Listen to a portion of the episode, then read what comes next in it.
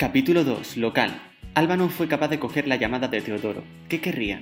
¿Por qué le llama casi un año después del divorcio? Teodoro volvió a insistir un par de veces, pero Alba decidió no cogerle el teléfono. Ahora tenía que encontrar un buen local para su negocio. Buscando por internet, encontró un local libre en la atalaya del arcipreste, por lo que llamó al dueño para quedar para verlo.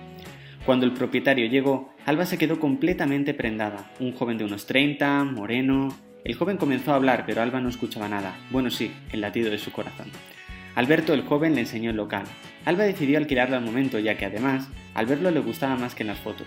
Con el teléfono de Alberto guardado, Alba se preguntaba si debía lanzarse o no, por lo que decidió consultarlo con Berta. Esta le dijo que ya era momento para darle una nueva oportunidad al amor después de lo de Teodoro. Justo cuando Alba decidió escribirle, se encontró con la foto de perfil de WhatsApp de Alberto donde se besaba con una chica. Un nuevo fracaso para la vida amorosa de Alba, que tenía que seguir adelante.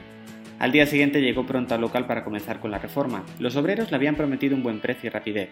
Tras dejar a los obreros en el local, Alba fue al ayuntamiento para conseguir la licencia de apertura, pero en este caso sí que la consiguió. Cuando volvió al local se encontró de forma inesperada Alberto, que se alegraba de ver su local casi en funcionamiento y para celebrarlo decidió invitar a Alba a cenar. ¿Sería una cita, teniendo Alberto pareja? A pesar de ello, Alba decidió aceptar la invitación.